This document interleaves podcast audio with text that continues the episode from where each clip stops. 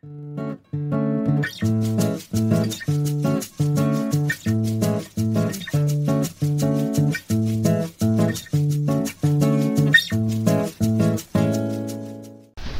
gente, aqui é a Marina. Eu tô junto com a Bárbara, com a Carla e com a Rafaela. E hoje a gente vai falar um pouquinho de arquétipos, inconsciente coletivo e psicologia analítica.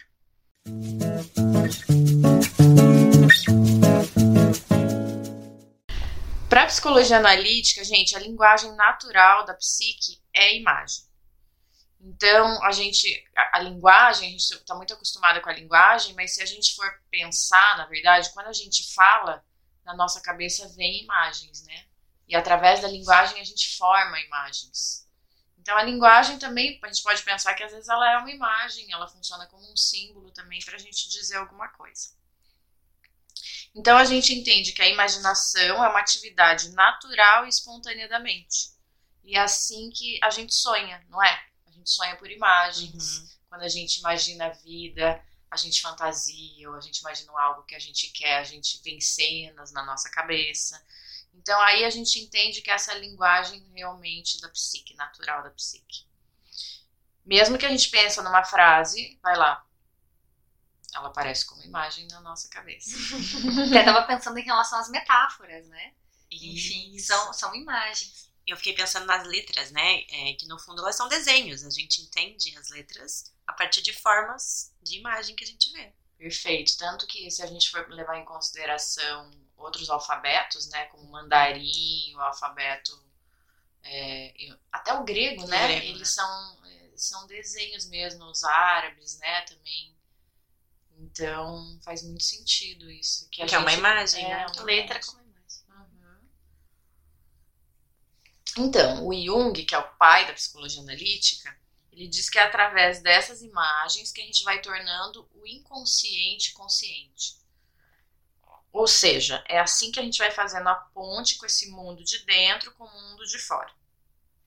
E é por isso que muitas vezes em terapia a gente traz os sonhos, porque os sonhos eles vão é a hora que a nossa consciência dá uma relaxada e aí o inconsciente flui e aparecem as imagens do sonho. Mas lembrando que a gente nunca pode olhar para essas imagens de uma forma literal, né? E que o significado, às vezes as pessoas trazem isso em terapia, né? Ah, eu sonhei com isso, procurei na internet, significa isso. Uhum. Mas é muito pessoal, gente. O inconsciente também é, é, tem um inconsciente que é coletivo, que pertence a todos nós, mas tem um inconsciente que é muito pessoal. Então, primeiro, antes de tudo, é o que essa imagem significa pra gente. E ela nunca é. As pessoas falam assim, ai, ah, tive um sonho muito louco. Mas no fundo, todo sonho é muito louco, no sentido dele não ter. Ele não segue essa lógica. Ele funciona como a metáfora que a Carla trouxe. Uhum. Então, quando a gente olha para os sonhos em terapia, a gente já vai fazer uma leitura bem diferente, bem mais profunda.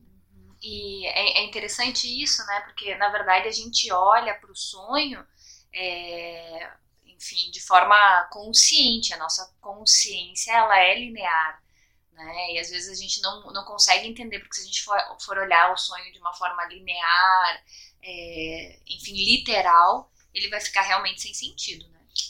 E acho que justamente isso é a ponte, né? Essa imagem, ela não é linear, mas ela é algo acessível, né? Algo que a gente consegue se conectar e sentir alguma coisa. Né? Acho que o inconsciente ele tem uma linguagem enfim, própria, que para a gente poder acessar, ela vem através de imagens. Né? Essas imagens são a nossa possibilidade de se relacionar. Se a gente literaliza e acha que tudo é linear, a gente deixa, né? a gente apaga todo o conteúdo que veio do inconsciente. A gente racionaliza em cima daquilo. Né? É que nem poesia, né? É. Ou letras de música, né? uhum. né? Então eu me lembro que alguém falava de uma letra do Renato Russo que da, da árvore, da laranjeira, que a minha árvore nunca esteve tão prateada. Mas o que, que significa? Porque daí a gente literaliza fica imaginando uma árvore ficando prateada. E, e na verdade ele está falando de um simbólico. É, isso mesmo. E, e, acho que voltando um pouquinho do sonho, né? O quanto é, essa leitura que a gente tem que fazer para as imagens do sonho, essa, essa simbólica mesmo, e não a literal.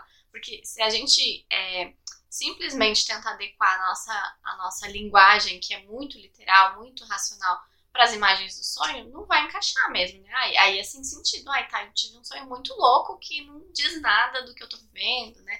Ou é, não conseguir enxergar assim, o que, que pode estar trazendo. Então, é entender qual que é a linguagem que o sonho precisa ser lido, né? Ser, ser ouvido com qual, com qual linguagem, que é essa simbólica, né? Essa mais metafórica mesmo. E como ela é desvalorizada pela consciência, né?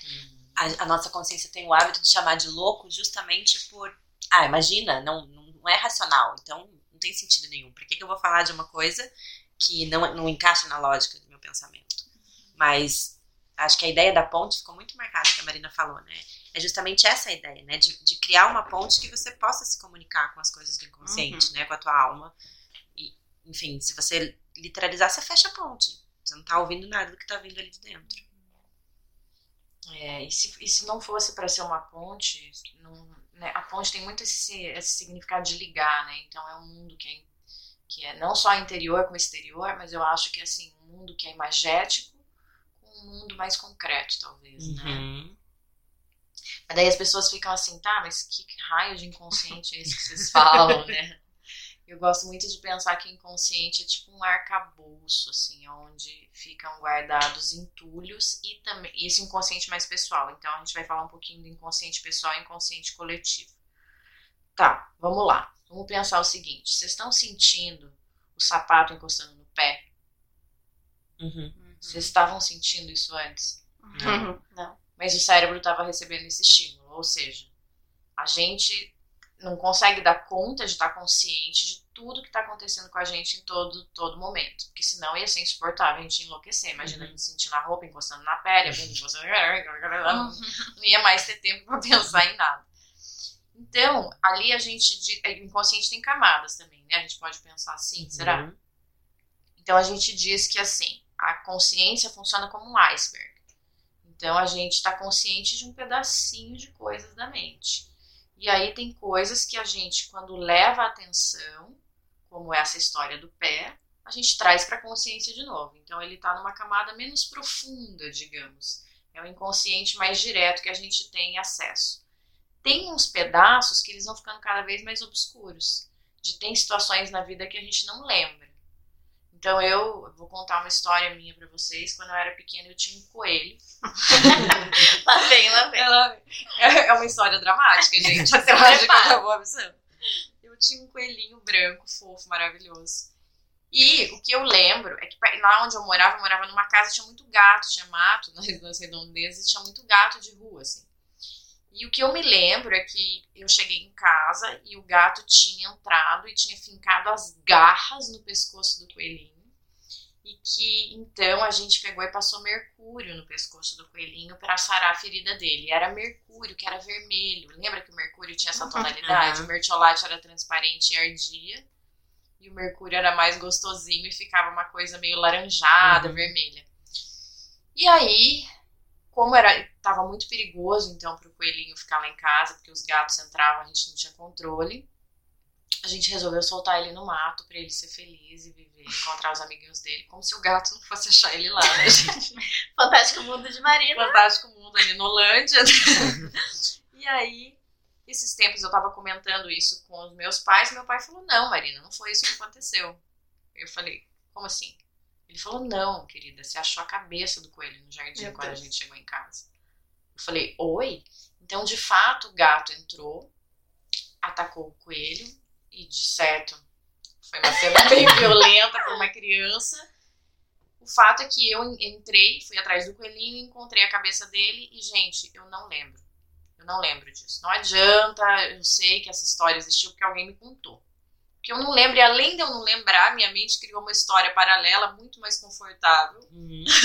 para evitar que eu me traumatizasse. Eu- Então, eu tô contando essa história para mostrar que tem aspectos, às vezes, que a gente vive que são tão intensos ou que é tão insuportável para a consciência, que gera tanta angústia, um sentimento tão ruim, que a gente recalca e joga ele num lugar bem escondidinho da cabeça. Mas no, no nosso inconsciente também, eu acho que tem coisas que a gente não não conhece, né? Eu, eu costumo pensar assim, tem coisas que a gente não não é que elas que a gente guardou elas, né? É que a gente nunca descobriu que elas estão lá, né? E quando você falou arcabouço, eu fiquei pensando isso, assim, tem coisas que a gente desce e coloca no, no arcabouço, guarda no porão, mas tem coisas que nunca saíram nem do porão. Né? Então, acho que tem situações dentro do nosso inconsciente pessoal mesmo que elas ainda a gente nem conhece em nós ainda. Então, elas também são inconscientes, para não ficar um pouco essa ideia só do recalque, né? É verdade. Tanto que, porque da mesma forma que a gente não leva atenção para o pé, mas ele tá ali em algum lugar da nossa mente, tem conteúdos que vêm e antes que a gente se dê conta deles, eles já vão de novo pro fundo, né? Que é isso que você tá falando. Uhum. Então, que, que não é um recalque, mas que é um conteúdo que ficou escondido. Uhum, total. Até, assim, é uma das diferenças entre a psicologia analítica e a psicanálise, né?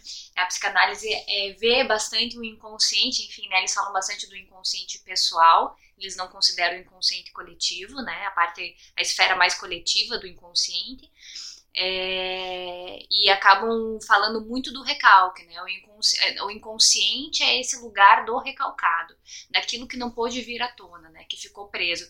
E a psicologia analítica ela vê de uma outra forma, ela vê como exatamente isso que a Rafa tá, tá dizendo. Também é o lugar do recalcado, daquilo que não pôde vir à tona, né? Não pôde vir à consciência justo porque é, é, difícil, não pôde, mas também é o lugar do desconhecido, né? Então, o inconsciente é esse lugar, né? Onde tem, tem muitas potências, onde moram muitas potências que a gente não conhece, né? E que pode ser bom ou ruim, né? Positivo ou negativo. É, acho que as, essas potencialidades que não puderam ser desenvolvidas, né? Porque eu não tive contato, não tive essa experiência. Né? Acho que isso pode ser um bom, é. uma boa definição também. Né? Uhum. E o quanto isso é recalcado. O quanto a gente, de certa forma, não quer pensar isso, porque isso é dizer que existem coisas em nós que a gente ainda nem se deu conta que estão lá.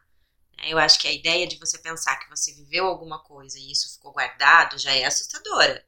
Né? Assim, de eu posso ter vivido coisas na minha vida que eu nem me lembro. Mas acho que é mais assustador ainda pensar que eu posso ter emoções, sensações, potenciais que eu nem faço ideia.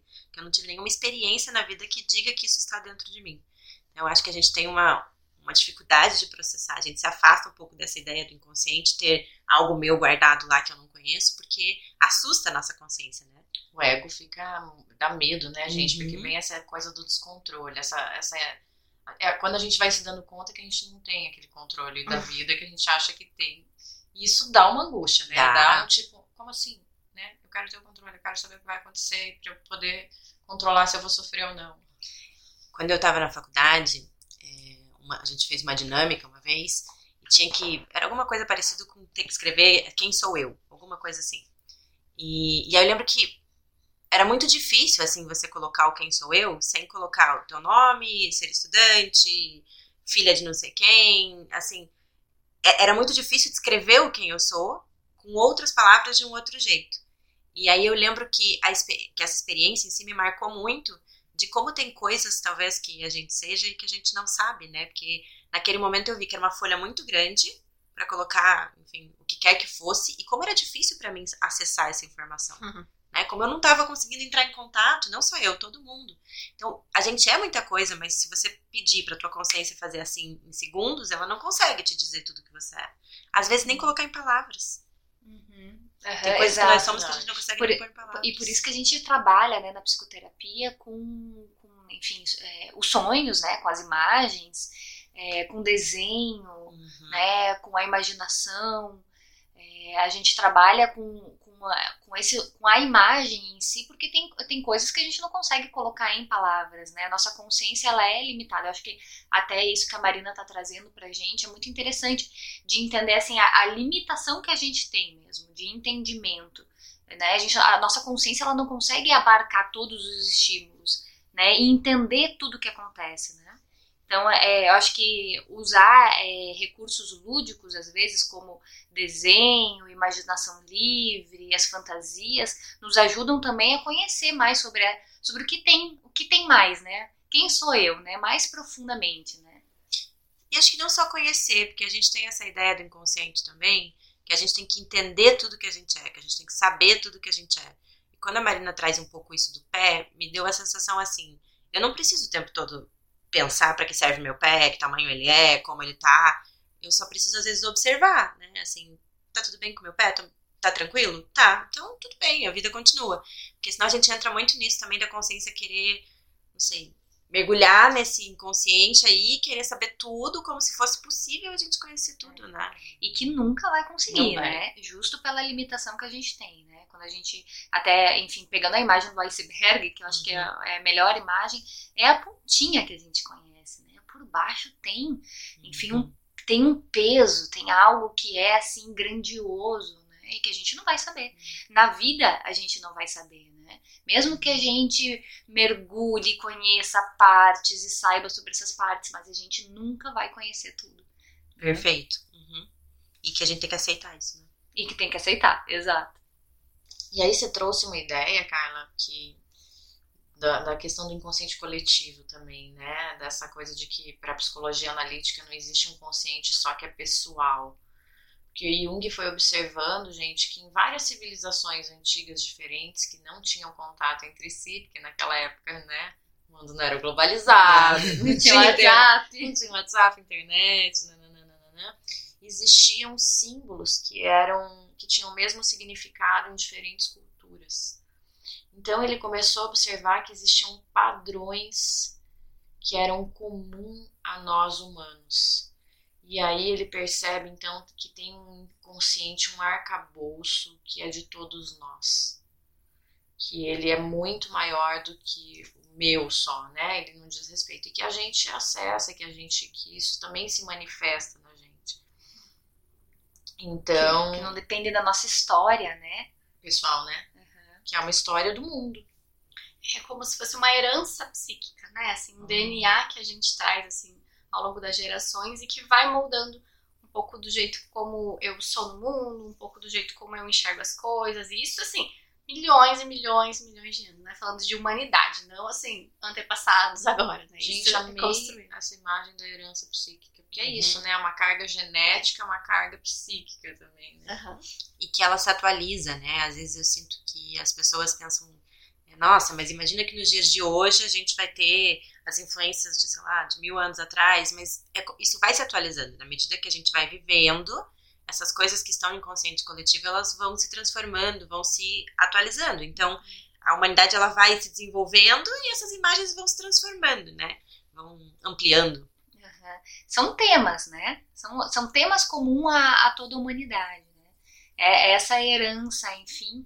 E quando você, quando você fala disso que vai se atualizando, Rafa, é, é pensar que é, é uma potência que vai, que, enfim, que ela vai se atualizando em relação às próprias imagens, né?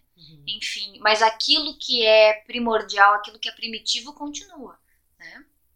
E é isso que a gente chama de arquétipos, né? Que as pessoas, que as pessoas ouvem tanto falar e aí as pessoas falam, tá, mas o que que é?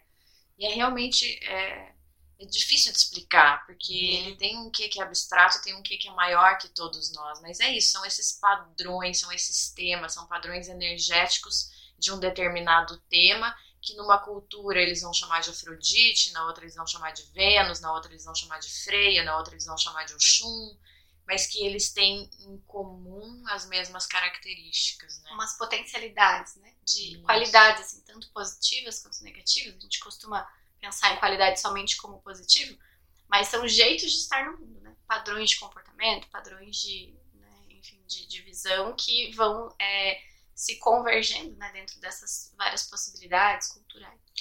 Uma das melhores imagens que me ajuda a entender, eu sempre lembro, digo isso, do que são arquétipos, é que eles são formas. Né? Então, assim, a gente vem com forminhas, muitas formas, de muitos tamanhos e, e jeitos diferentes, mas elas não vêm preenchidas, elas são só formas. E cada um de nós vem com o mesmo número de formas, mas cada um só vai preencher as que tiver contato na tua vida, cada um vai assar o seu bolinho do sabor que quiser, né? Então, existe algo que é pessoal, que é a receita que está dentro da forma, mas existe a forma que ela vem já esperando talvez um conteúdo ali dentro, mas ela é um, um molde, né? É algo que a gente traz com a gente.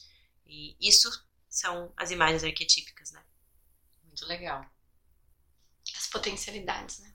A gente fala, né, dessa coisa dos potenciais e é, acho que a gente já falou em um, um outro podcast que é como se fossem sementinhas, né? A gente Uhum. traz várias sementinhas, nem todas vão, vão brotar, nem todas a gente vai regar, mas a gente tem todas elas. É muito legal essa imagem da semente, porque é isso, né? Então, a imagem arquetípica do feijão. Então, assim, claro, cada pezinho de feijão vai ser um pezinho de feijão, vai ter mais folhinha, vai ser de uma cor, vai crescer para uma direção, vai estar num determinado solo, vai se nutrir de determinados minerais, mas ele arquetipicamente vai ser um feijão, Uhum. né? Ele vai dar feijão. É, fiquei pensando nos tipos de feijão, né? Existem muitos tipos de feijão, É. mas todos são feijão. É, isso. E como é difícil a gente aceitar que tudo isso não, não é consciente, né? Que a gente tem tantas coisas é, que a gente se relaciona e tem acesso que não se tratam só da gente. Né? Nem, no- nem o nosso próprio inconsciente pessoal, não é só o que eu quero, e muito menos o inconsciente coletivo, né? E isso tem a ver também com a gente sempre dizer que existe uma alma no mundo, né? É porque existem essas imagens que são do mundo, que não são nossas. Quando você falou do feijão, me remeteu muito a isso, assim, de, de natureza, de algo muito maior, né? Não é também só o que a gente constrói, né?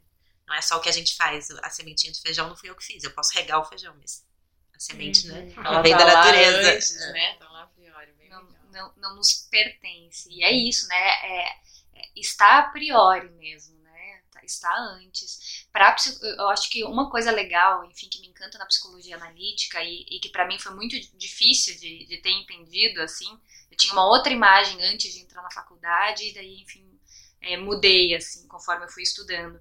Que a gente não nasce como uma folha em branco, né? A gente já nasce com esses potenciais. O que vai vir, como a Rafa está dizendo da forminha, né? O que vai vir, quais forminhas vão vir, a gente não sabe, né? Depende também é, da experiência. Então depende, por exemplo, se pegar na semente, né? Depende se vai chover, depende se só vai fazer sol, né? Depende se vai ter alguém regando ou não, qual que é o cuidado, se vai ter bicho, se vai ter germe, se vai ter sei lá o que, né? Que pode contaminar, pode prejudicar ou não. Né? Claro que tem, depende desse contexto sociocultural, é, mas a gente vem com potenciais, né? O que, o que vai, vai vingar, o que vai vir, o que vai né, se desenvolver, a gente não sabe, né? Depende, depende dessas condições, Dessas experiências. Dessas experiências pessoais, né? E eu queria, acho que, pegar o gancho do que a Rafa trouxe da atualização dos temas. Acho que para trazer um exemplo, assim, né? Porque às vezes fica difícil de entender, tá, mas como assim vai se atualizando? Acho que até a própria, assim, dá pra gente pegar essa imagem do pai mesmo, né? De, da função paterna, né? Então, se a gente olha mais para trás, a ideia do que era ser pai, muitas vezes era o cara que saía, que ganhava dinheiro lá fora e voltava, não tinha esse contato, né? Por exemplo, mais intenso, mais afetuoso e de carinho com as crianças. Hoje em dia as coisas estão mudando. E isso mostra assim que daqui a um tempo, quando a gente for pensar no arquétipo, né, dessa figura, dessa imagem paterna, isso também vai estar atualizado, né? Então isso vai vir no pacote, então vai ter tanto esse aspecto mais anterior, mais antepassado, quanto esse mais atualizado, né? Então, essas mudanças de gerações vão atualizando os nossos arquétipos e as imagens que a gente tem dessas, dessas figuras, né? Elas se multiplicam, né? Como se elas fossem se ampliando. A, a o número de possibilidades que a gente vai Isso. tendo, elas vão se ampliando. Eu penso também no herói, né? Quem é o herói hoje? Uhum. Como que era o herói antes? Enfim, tem várias imagens, né? É legal de pensar. de pensar de, de como de Uhum. como de como o arquétipo ele vai a imagem arquetípica vai se atualizando né nesse, nesse ponto o potencial é o mesmo né mas como isso vai se atualizando é diferente E, e como a sociedade vai encarando também, né? Porque aí, até essa questão do feminismo, que hoje em dia a gente discute muito, né? Há anos atrás, há décadas atrás, isso não era tão falado, né, abertamente, mas vem ganhando força ao longo dos anos e, é, e aí cada vez mais a gente vai atualizando e vai entendendo essas potencialidades, tomando né? consciência, né, do que é o Isso. feminino. Eu ia dizer isso agora, né? Que a gente tá falando dessa atualização e achei o exemplo da, das, da Bá e da Carla muito bons, que é assim. Não, não se trata só daquilo que eu estou criando, é do que eu tô me identificando. Isso, né? Esses novos modelos de herói, as novas imagens de pai, as novas imagens de feminino, a gente vai acessando também. Não é como se a gente só construísse isso. Porque eu fiquei pensando muito nos heróis e que é, os escritores, enfim, os autores, eles vão descrevendo certos heróis e as pessoas vão se identificando a cada época com heróis diferentes. Então a gente vai tomando consciência dessa atualização. Não é só a gente que faz ela também, né? Isso. Ela vai surgindo do inconsciente. esse inconsciente coletivo mesmo, É. né? que é muito maior que a gente. Que a gente se aproprie, né? Como se a gente tivesse criando os novos heróis. Eu acho que a gente tá descobrindo eles. Tá descobrindo, exato. Eu até tava pensando nisso, nos mitos, né? Às vezes a gente tá assim focado em determinados mitos e de repente, né, sei lá, alguém traz um mito novo, né? Se descobre um mito novo e fala assim, caramba, tem também sobre isso, tem essa história, né? Esse tema tá aparece em determinada história mitológica, né? Caramba, né? Parece que a gente vai também redescobrindo aquilo que fica fica, enfim, escondido, esquecido. É um jeito do inconsciente conversar com a gente. A gente estava falando que os sonhos é, são uma conversa, às vezes, do nosso mundo pessoal, do nosso inconsciente pessoal. Eu acho que existem várias imagens, por exemplo, os mitos, que são do inconsciente mais coletivo também. É. É isso aí, gente. Muito legal. Bom, é, hoje a gente fica por aqui com vocês. Sigam a gente no Instagram, espaço.opus. E a gente tá esperando vocês para continuar essas discussões lá, tá bom? Um grande beijo. Beijo. Beijo.